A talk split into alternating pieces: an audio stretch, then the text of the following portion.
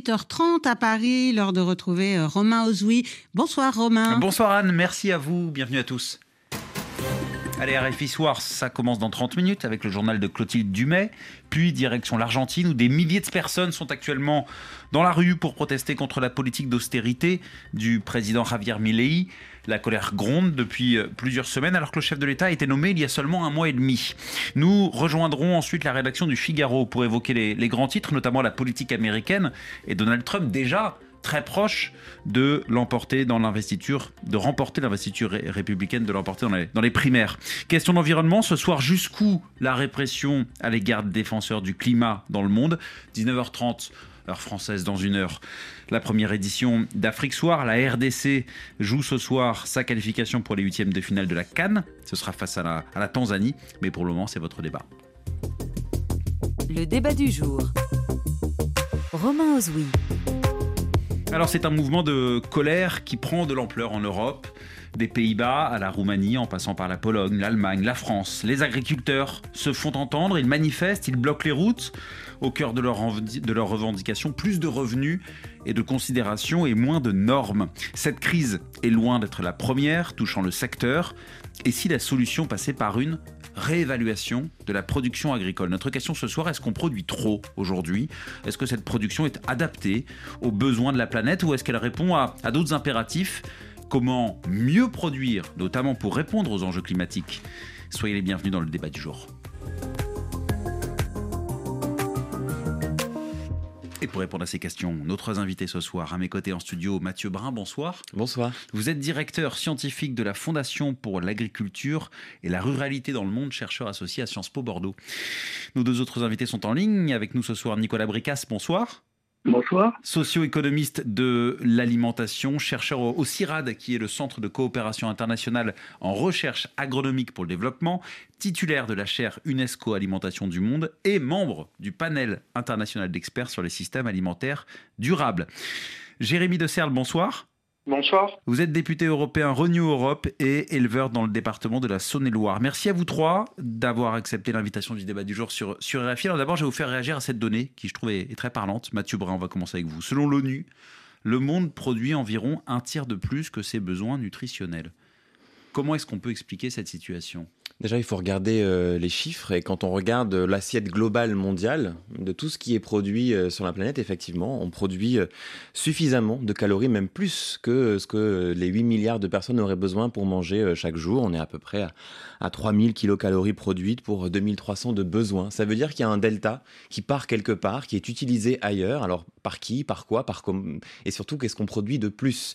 Est-ce que c'est parce qu'on produit plus d'aliments pour les animaux? Est-ce que c'est parce qu'on produit plus d'aliments pour pour mettre euh, dans la transition énergétique qui est appelée euh, des, des, des vœux de, beaucoup d'entre nous euh, Est-ce que parce que peut-être produit-on plus aussi et gaspille-t-on autant hein? Vous disiez un tiers de production en plus.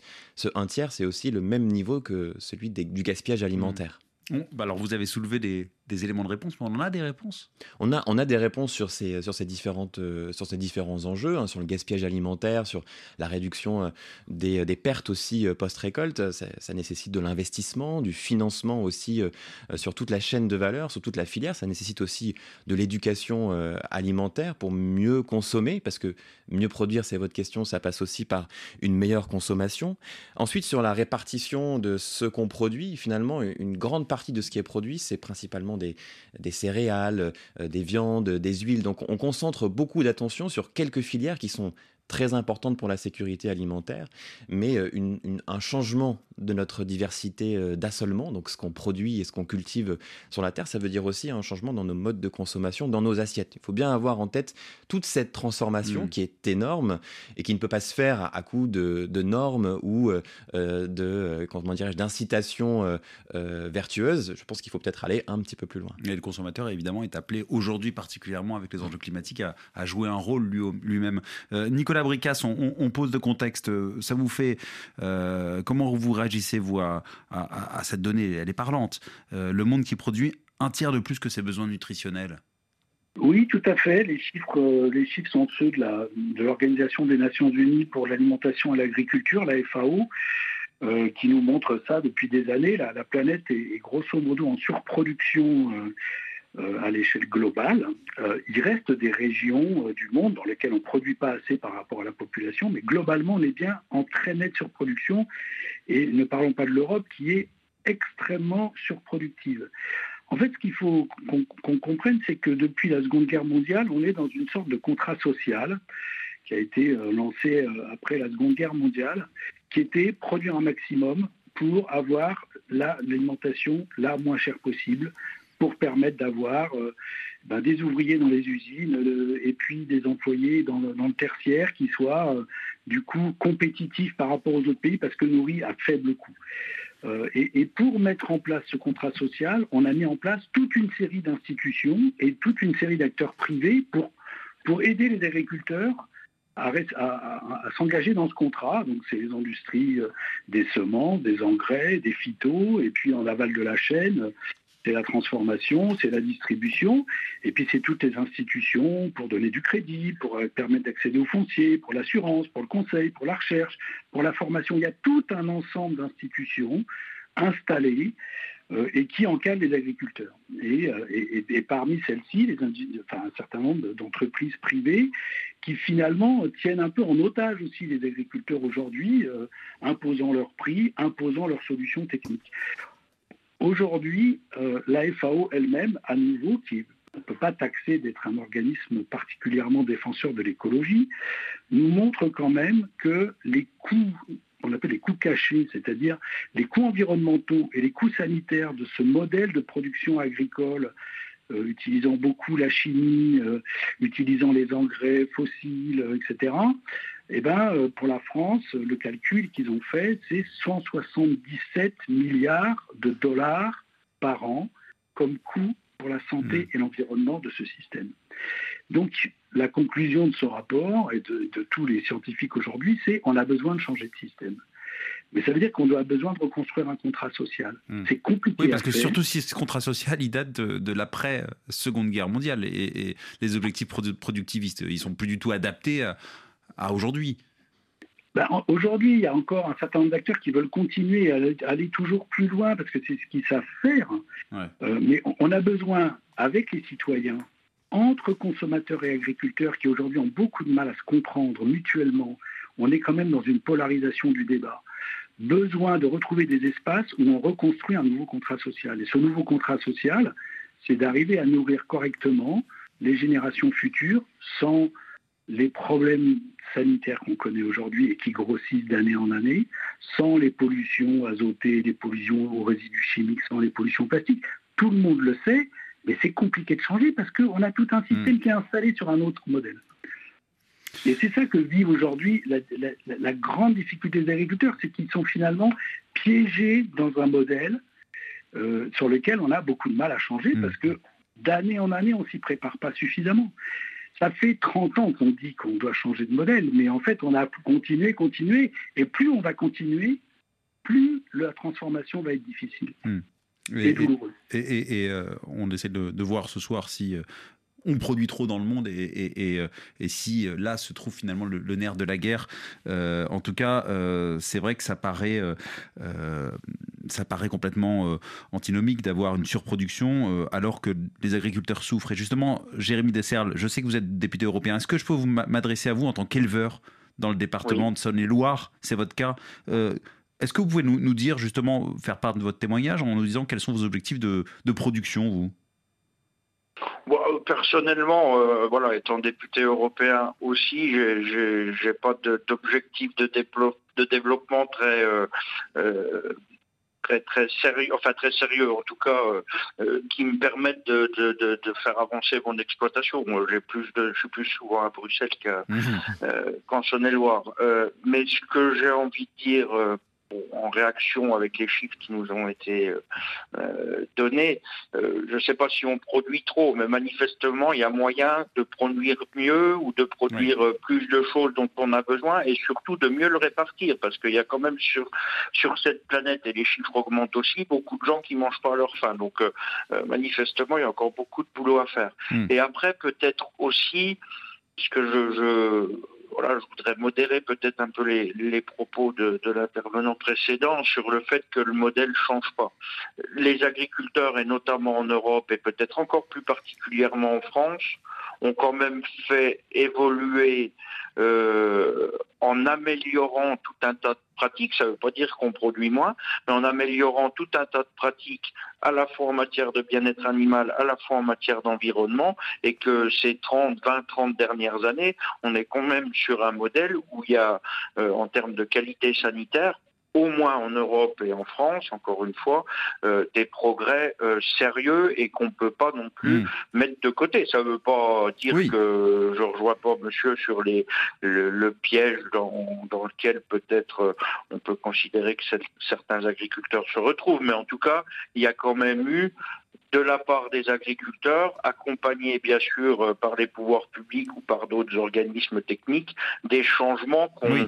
ne peut pas mettre de côté et qui sont plutôt à mettre au crédit, bien sûr, des agriculteurs, mais qui sont aussi euh, pour répondre à des ententes sociétales justifiées euh, autour de la lutte contre le changement climatique ou d'autres choses. Je ne dis pas que ça va assez vite. Non, mais Mais des changements, peut- des progrès, vous, vous- avez tout à fait raison, mais euh, vous pouvez pas nier qu'on reste dans une logique productiviste qui n'est peut-être pas la solution. Euh, c'est notamment le cas de la, de la PAC, hein, puisque la PAC, c'est politique agricole commune, c'est Oui. ça reste le principal poste de dépense de l'Union européenne, il faut bien s'en rendre compte.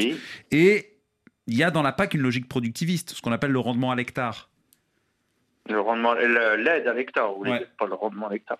L'aide à l'hectare, ben, il y a eu, il y a eu dans la politique agricole commune, mais c'est aussi des choses qui changent, et ça, il faut le voir, si on veut se parler vrai. J'entends beaucoup, en ce moment, qu'on parle de l'agriculture, que la PAC, euh, 80% des aides PAC vont que à 20% des agriculteurs. C'est plus vrai, c'est des choses qui changent. Donc, il faut qu'on arrête de dire aussi, de donner des chiffres, ou, ou de parler de PAC productiviste. Elle l'a peut-être été, elle l'est moins qu'avant. Et on a justement, dans la dernière réforme de la PAC, demandé, euh, et c'est une obligation, à ce que chaque État membre, euh, justement, définisse ce qu'est un actif agricole pour in fine, euh, diminuer les aides à l'hectare, mais faire en sorte que les aides soient plutôt dirigées vers les hommes et les femmes et leur activité. Donc, encore une fois, je ne dis pas que ça change assez vite forcément, mais je dis qu'il y a des trajectoires qui vont dans le sens justement pas d'une agriculture productiviste, mais d'une agriculture raisonnée. Mm. Et par contre, je ne dis pas que c'est le cas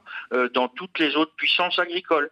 Et on- si en Europe et en France, encore une fois particulièrement, on a la chance d'avoir l'agriculture la plus vertueuse du monde parce que elle repose sur les standards de production les plus élevés.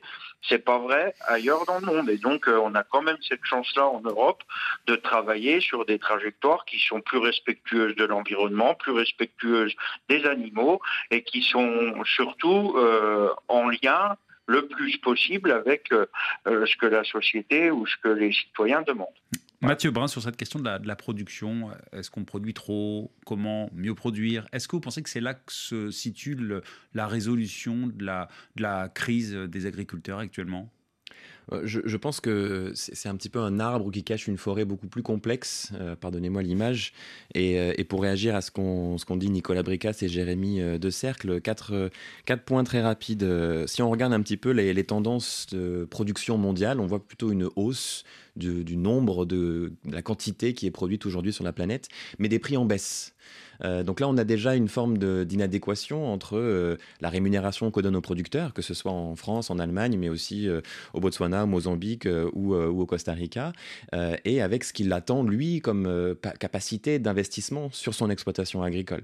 Donc ça veut dire qu'il y a une captation de la valeur, il y a un, un enjeu autour de, de cette, de cette prospérité qui n'atteint pas le, le producteur. Le deuxième point que je voulais soulever, au-delà de celui du, du revenu, ça a été souligné par Nicolas Bricas, c'est celui de la, la sécurité alimentaire et de l'insécurité alimentaire. Alors cette assiette globale, oui, elle est peut-être un peu trop pleine, mais par contre, il y a beaucoup de personnes sur la Terre qui sont aujourd'hui encore exposées à des niveaux d'insécurité alimentaire qui sont énormes. Près de 10% de la, la population, une, une personne sur 10 sur la planète, qui n'a pas euh, de, qui manque vraiment chroniquement d'alimentation Mm. euh, chaque jour. Oui, ce qu'on dit, alors, alors qu'il y a de plus en plus, en tout cas c'est ce que souligne l'étude de l'ONU, de, de, de production, en tout cas elle est, elle dire, supérieure voilà. aux, aux besoins et malgré tout il y a plus de faim dans le monde. Ce qui veut dire qu'on n'est pas tant sur un enjeu de production que de répartition, un enjeu vraiment de, répartition et puis de, capacité à acheter la nourriture.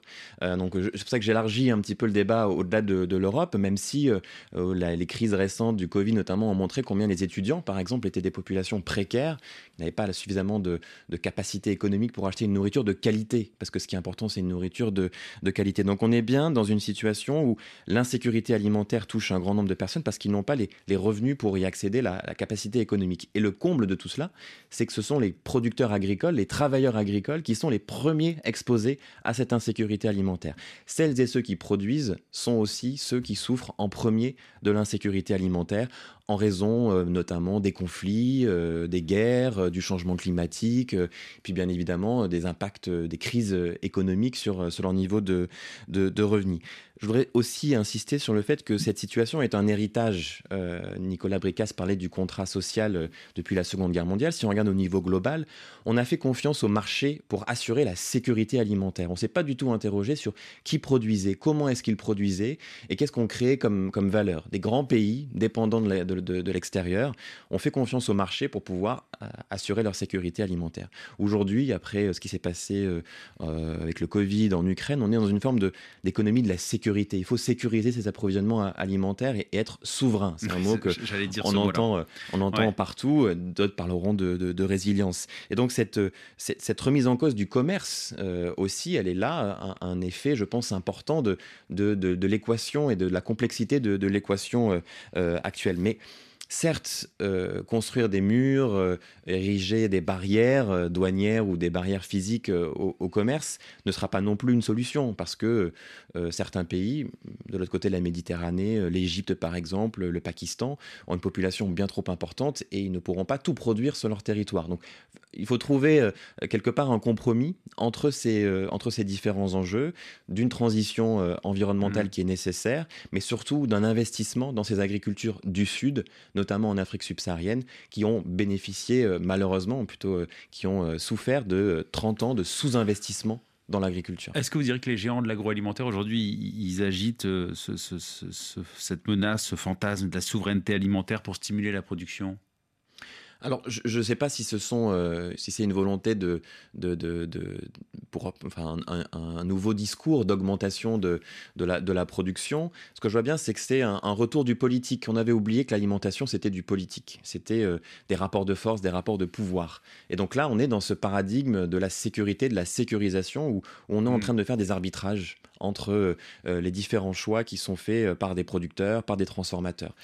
et derrière, vraiment, je, crois, en, en, fond de, en fond de scène, il y a aussi cette question de la, décarbonation de, nos modes de vie et euh, de nos modes alimentaires hein, également. N'oublions pas que notamment en Union européenne, si on produit beaucoup, on importe énormément. 20% hein. de la surface de soja en Amérique latine sert à nourrir les animaux européens. Donc à quel moment on, remet aussi en, question euh, cette, euh, cette, euh, ces régimes alimentaires qui ne vont pas dans le sens du climat. Nicolas Bricas, finalement, ce qui se passe actuellement dans le monde agricole, c'est très symptomatique de ce qui se passe sur la planète, avec un mot, un mot qui, est, qui est clé, quoi.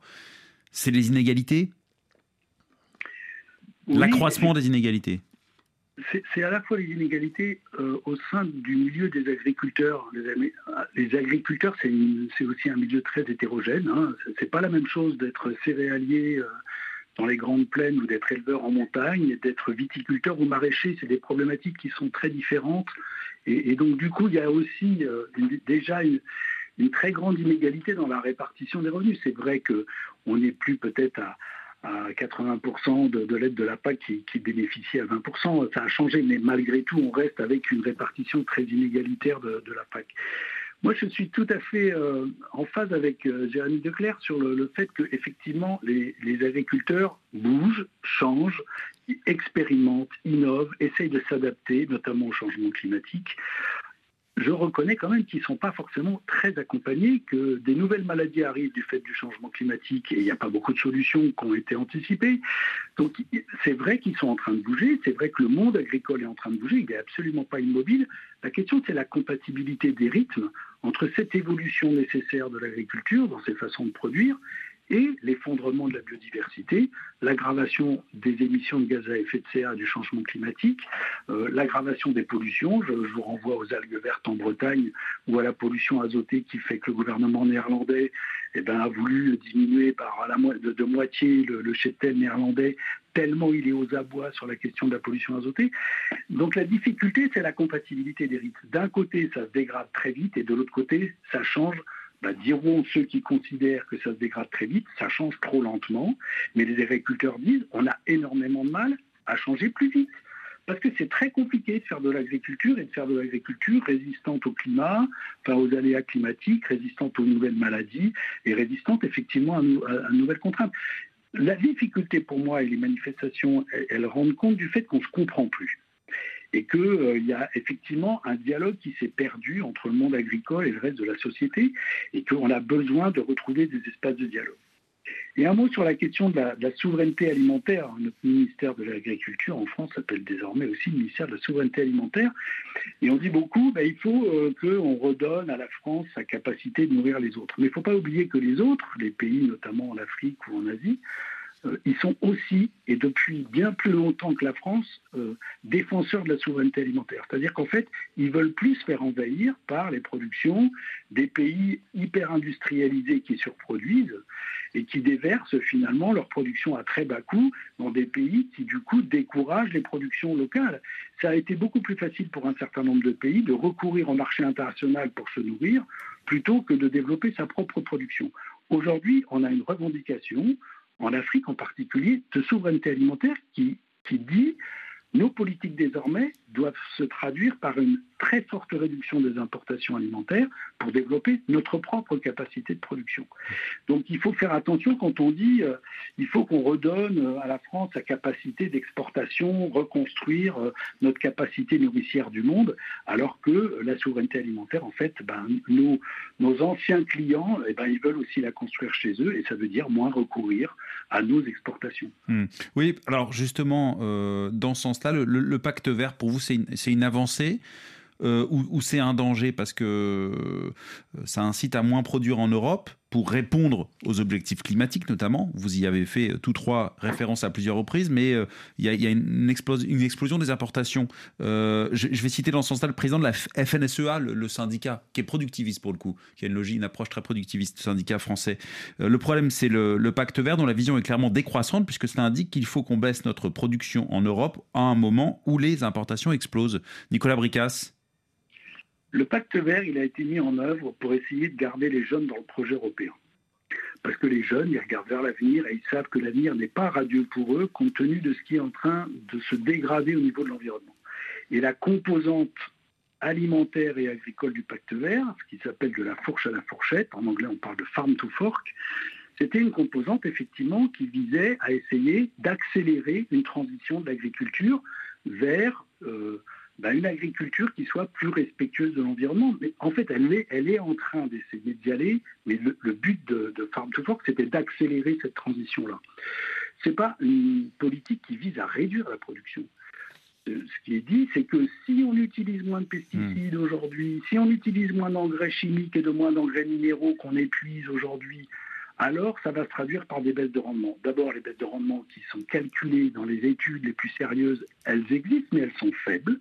Et donc, on ne va pas avoir un effondrement de la production alimentaire. Rappelons quand même que l'Europe est en surproduction alimentaire, ouais. que 70% des surfaces agricoles en France sont destinées à l'alimentation des animaux. Donc, on a de la marge de manœuvre. Mais une fois de plus, il faut changer de modèle et c'est très compliqué à faire, mais ça suppose que l'ensemble de la société s'y remette. Mais, mais, changer de modèle, euh, euh, pour, pour, répondre oui. justement aux enjeux climatiques, est-ce que ça passe pas par euh, tout simplement moins produire?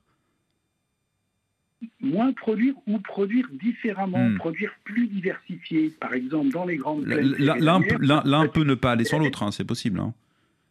Oui, mais par exemple, dans les grandes plaines céréalières, on a enlevé toutes les haies pour permettre une grande mécanisation. On a fait effondrer la biodiversité. On balance beaucoup de pesticides qui, euh, effectivement, tuent euh, la biodiversité des sols. Aujourd'hui, pour moi, c'est l'effondrement de la biodiversité qui menace la souveraineté alimentaire. C'est pas, euh, pas forcément farm to fork qui menace la souveraineté alimentaire. Les importations alimentaires de la France, elles viennent massivement de l'Europe, sauf pour les fruits, tropicaux, pour la banane, ok, pour mm. l'ananas, et puis pour ce qu'on prend au petit déjeuner, café, thé ou, cacao. Mais la majorité de nos importations, elles viennent d'Europe. Donc en fait, l'Europe, elle n'est pas menacée de, risquer de manquer de nourriture. On est en surproduction alimentaire. Mm. Mais le, fait est qu'on a construit après-guerre un, un espace euh, qui était à la fois tirant parti de la diversité des situations climatiques et, agricoles. On pouvait produire du raisin dans certaines zones, des céréales dans d'autres, de l'élevage, etc. On tirait parti de la diversité du territoire. Et en même temps, on était suffisamment gros pour se défendre vis-à-vis de grandes puissances, en l'occurrence après-guerre les États-Unis, qui voulaient mettre la main sur le marché alimentaire européen. Hum. Et voilà, ça a été ce compromis, un espace qui est effectivement plus grand que la nation, et qui a une capacité de se défendre vis-à-vis de grandes puissances. Et aujourd'hui, les autres grandes puissances, ben, c'est la Chine euh, demain et c'est d'autres grandes puissances comme ça. Alors le, temps tourne. Hein, euh, pour rappel, pour les auditeurs qui nous rejoignent, notre débat ce soir, produit-on trop?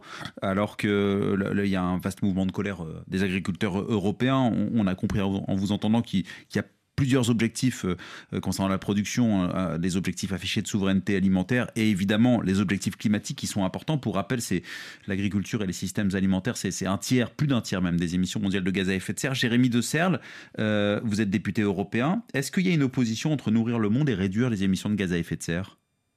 Bah, Il ne faut pas. Il y en a qui la créent, il y en a qui, qui la souhaitent sans doute. Mais il faut qu'on fasse attention, et je pense, euh, excusez-moi hein, de vous reprendre, mais tout à l'heure vous avez dit la FNSEA et le syndicat productiviste.